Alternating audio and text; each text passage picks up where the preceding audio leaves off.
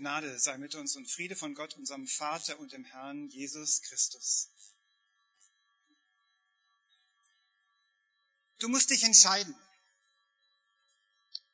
Jeden Tag, immer wieder, über 20.000 Mal haben Leute mal versucht auszurechnen. Du musst dich entscheiden, ob wir den Bus nehmen oder das Fahrrad, ob wir die fettarme Milch vom regionalen Bauern oder die Biomilch aus Mecklenburg-Vorpommern, ob wir zuerst telefonieren und dann die Mail schreiben, ob wir ausschlafen oder in den Gottesdienst gehen. Die Entscheidung jedenfalls haben sie gefällt. Und gerade wenn man sich das Konsumverhalten anschaut, sind viele Menschen heute überfordert und sehnen sich zurück in die Zeit, in der es noch kein Internet gab, wo es nur fünf Käsesorten im Supermarkt gab und nur drei Fernsehprogramme. Alle die, die unter 30 sind, das gab's wirklich. Wir entscheiden uns ständig. Oft sind es eher die kleinen Dinge, aber der Evangelist heute spricht von einer ganz grundsätzlichen Entscheidung in der Frage unseres Lebens, an der sich alles entscheidet, Tod und Leben. Eine Frage, die so wichtig ist und dennoch von vielen nicht entschieden wird. Oder man denkt, man müsse sie nicht entscheiden. Du musst dich entscheiden. Letzte Woche hieß es, du musst dein Leben ändern. Die Passionszeit hat's in sich und ist nicht ganz so bequem. Vor dieser Entscheidung werden wir gestellt durch das Kommen Jesu. Das heißt, das Licht kommt in die Welt. Jesus ist nicht nur der weise Ratgeber, der uns so manchen klugen Tipp mit auf den Weg gibt, der unserem Leben eine kleine Prise Salz hinzufügt oder so ein bisschen Farbe ins Leben bringt, sondern Jesus stellt uns vor eine ganz grundsätzliche Entscheidung, die unserem Leben die Richtung gibt. Wie sollte das auch anders sein?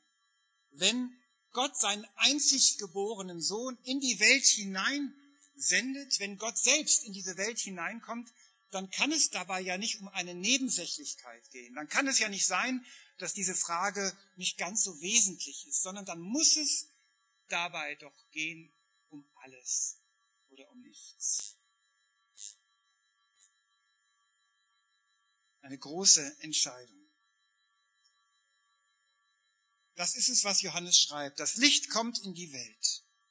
Und das Licht fragt mich, ob ich mir dieses Licht gefallen lasse, ob ich mich erfüllen lasse, ob ich selbst zum Lichtträger werde oder ob ich mich abwende und lieber in den Schatten zurückziehe. Es gibt nur diese beiden Optionen und Johannes nennt sie Glauben und Unglauben. Und so führt das Kommen Jesu in den Konflikt. Zunächst einmal in einen Konflikt in mir selbst. Denn ich habe mich vielleicht gerade so richtig schön eingerichtet im Dämmerschlaf des Lebens, wo ich mich für nicht so richtig entscheiden muss, wo die Grautöne genau richtig sind, weil alles doch irgendwie so gleich wichtig und richtig ist. Es führt aber auch zum Konflikt zwischen Menschen, weil die einen so entscheiden und die anderen so. An Jesus scheiden sich die Geister. Es kommt zur Krise. Und genau dieses Wort steckt in dem Wort, was hier für Gericht verwendet wird. Es kommt zu einer Krise. In mir, aber auch untereinander. Es kommt zu einer Entscheidung. Und das kann man ja, wenn man die Evangelien liest, auch ganz gut erkennen. An Jesus scheiden sich auch damals die Geister. Da ist zum Beispiel diese stadtbekannte Sünderin, die Prostituierte, von Leuten verstoßen und an den Rand gedrängt, die dieses festliche Abendessen sprengt, wo Jesus mit angesehenen Leuten am Tisch sitzt und sie das Parfum auspackt und anfängt, seine Füße zu salben aus lauter Dankbarkeit. Und auf der anderen Seite Leute, die die Großzügigkeit Jesu bei der Vergebung nicht akzeptieren können und die Art, wie er von Gott spricht, nicht respektieren, ablehnen und am Ende ihn ans Kreuz nageln. Es scheiden sich die Geister. Und diese Scheidung nennt Johannes Gericht. Es ist eine ganz grundsätzliche Frage unseres Lebens, aber sie zeigt sich auch im Kleinen. Die Frage stellt sich im Alltag. Fragen wir doch mal, wo in unserem Leben geht es um Licht und Finsternis? In welchen Fragen entscheidet es sich Licht und Finsternis? Wenn ich konkret an die vergangene Woche denke, an so manchen Streit im Arbeitsplatz oder in einer Beziehung, in der Familie, wie soll ich mich entscheiden? Auf welchem Weg ist etwas von dem Licht spürbar, das in Jesus sich offenbart hat? Und auf welchem Weg, den ich gehe, gehe ich eher den Weg in den Schatten? Welcher Weg, den ich gehe, duftet nach Gott? Und welcher trägt die Sünde in sich? Vielleicht ist die Sache mit dem Licht und der Finsternis gar nicht so weit weg von meinem Alltag.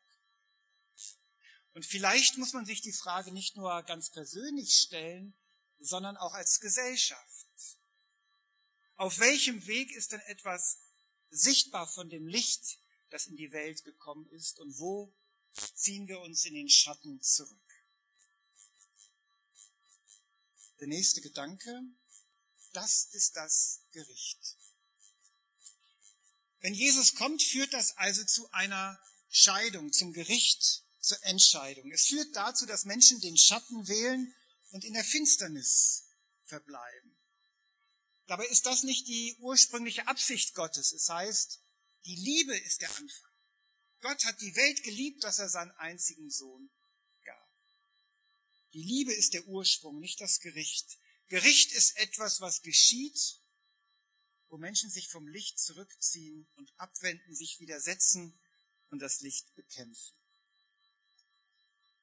Das ist vielleicht so ein ungewohnter Gedanke, weil wir wenn wir vom Gericht sprechen, ja oft so eine Veranstaltung vor Augen haben, im Himmel, am Ende aller Zeit, im Jenseits, wo dann der Richter die guten und die bösen Taten gewichtet und am Ende ein Urteil fällt, wo am Ende geprüft wird, ob mein Glaube ausreichend war oder nicht. Johannes sagt, Gericht, das findet jetzt statt. Dort, wo ich reagiere und antworte auf das Licht, das in die Welt gekommen ist. Schon jetzt. Und was hier entschieden wird, hat Bedeutung und Gewicht über dieses Leben hinaus. Johannes kennt auch das Gericht am Ende aller Zeit, ja, aber für ihn geschieht das Eigentliche schon hier und jetzt. Es wird vorweggenommen. Es entscheidet sich und wer mit Christus verbunden ist, braucht das zukünftige Gericht nicht zu fürchten. Nicht zukünftig, sondern hier und jetzt. Und das andere? In diesem Gericht, was der Johannes beschreibt, gibt es keinen Richter, der irgendwie abwägt und dann ein Urteil spricht, sondern eigentlich sprechen die Leute es sich selbst. Wie sie sich zum Licht verhalten, lässt sie entweder im Schatten stehen oder im Licht. Wir bekommen, was wir wollen. Der englische Schriftsteller C.S. Lewis hat das einmal versucht, in ein kleines Buch zu bringen, eine Parabel. Er beschreibt es folgendermaßen. Dafür, da treffen sich Leute an einer Bushaltestelle, um mit dem Bus in den Himmel zu fahren. Später stellt sich heraus, dass der Ort, wo sie sich treffen, die Hölle ist. Als sie aussteigen im Himmel, merken sie sofort, hier ist alles anders. Und sie können nicht bleiben, wenn sie nicht ihr Leben ändern. Wie Jesus sagt, das Reich Gottes werdet ihr nur sehen, wenn ihr umkehrt. Und da sind sie nun im Himmel und begegnen plötzlich Leuten, die sie aus ihrem Leben auf der Erde kennen. Und in den Dialogen wird deutlich, dass sie im Himmel nur bleiben können, wenn sie loslassen. Wenn sie ihre, ihren lebenslangen Zorn loslassen, ihre Eifersucht, ihre Vorwürfe, ihre selbstbezogene Liebe. Man spürt die inneren Kämpfe dieser Menschen, die sie durchleben. Und in diesen Dialogen vollzieht sich das Gericht. Einzelne entscheiden sich nämlich zu bleiben. Andere sind erbost darüber, was von ihnen erwartet wird. Sie wollen sich nicht trennen von dem, was sie von der Liebe Gottes trennt. Sie wollen sich nicht ins Licht ziehen lassen, nicht im Licht leben. Und so ziehen sie wieder ab, besteigen den Bus und fahren zurück. Sie wählen den Schatten. Sie wollen nicht, dass ihre Werke ans Licht gezerrt werden, wo sie sie doch so sorgsam ein Leben lang versteckt haben. Für die, so sagt C.S. Lewis, die im Licht bleiben, ist die Hölle zum Durchgangsstadium geworden, ein Übergang. Für die anderen bleibt es, was sie war. Und es bleibt ihnen nichts anderes übrig, als auf den nächsten Bus zu warten, wenn sie denn je wieder diesen, diese Anstrengung auf sich nehmen.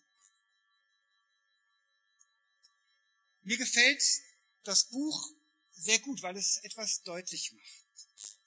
Es geht nicht so sehr darum, wie komme ich in den Himmel, sondern wie lebe ich so, dass ich es im Himmel eigentlich aushalte.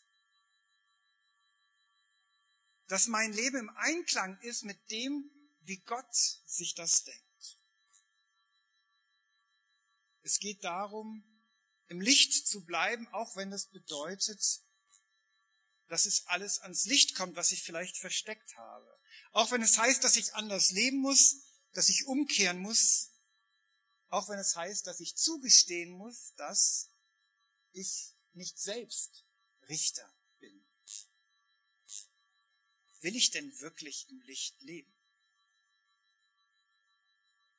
Johannes sagt, alles entscheidet sich im Hier und Jetzt. Was sich hier entscheidet, hat Gewicht für die Ewigkeit. C.S. Lewis beschreibt in seiner Parabel eine andere Möglichkeit, dass wir uns auch über dieses Leben hinaus entscheiden können. Dass die Frage Gottes an mich nicht bei dem Tod an eine Grenze kommt, sondern sich über den Tod hinausstellt und mich zieht und herausfordert. Dass Gott mich nicht nur in diesem Leben lockt, sondern dass seine Frage an mich auch über den Tod hinaus er mir hinterher trägt und zu mir stellt. Es gibt dafür wenig konkrete Hinweise in der Bibel, aber warum nicht passt es nicht zu einem Gott, der uns hinterhergeht, in aller Sehnsucht und diese Frage stellt, wie stehst du zu diesem Licht? Willst du im Licht leben? Zum Schluss, wer glaubt, hat das ewige Leben. Wir haben am letzten Sonntag davon gehört, dass Glaube ohne Tat, ohne Werke tot ist, nackt ist, ohne Fleisch auf den Knochen. Glauben ist mehr als ein Fürwahrhalten. Glauben heißt mit Christus verbunden sein, ihm nachfolgen, im Licht leben und selbst zum Lichtträger werden.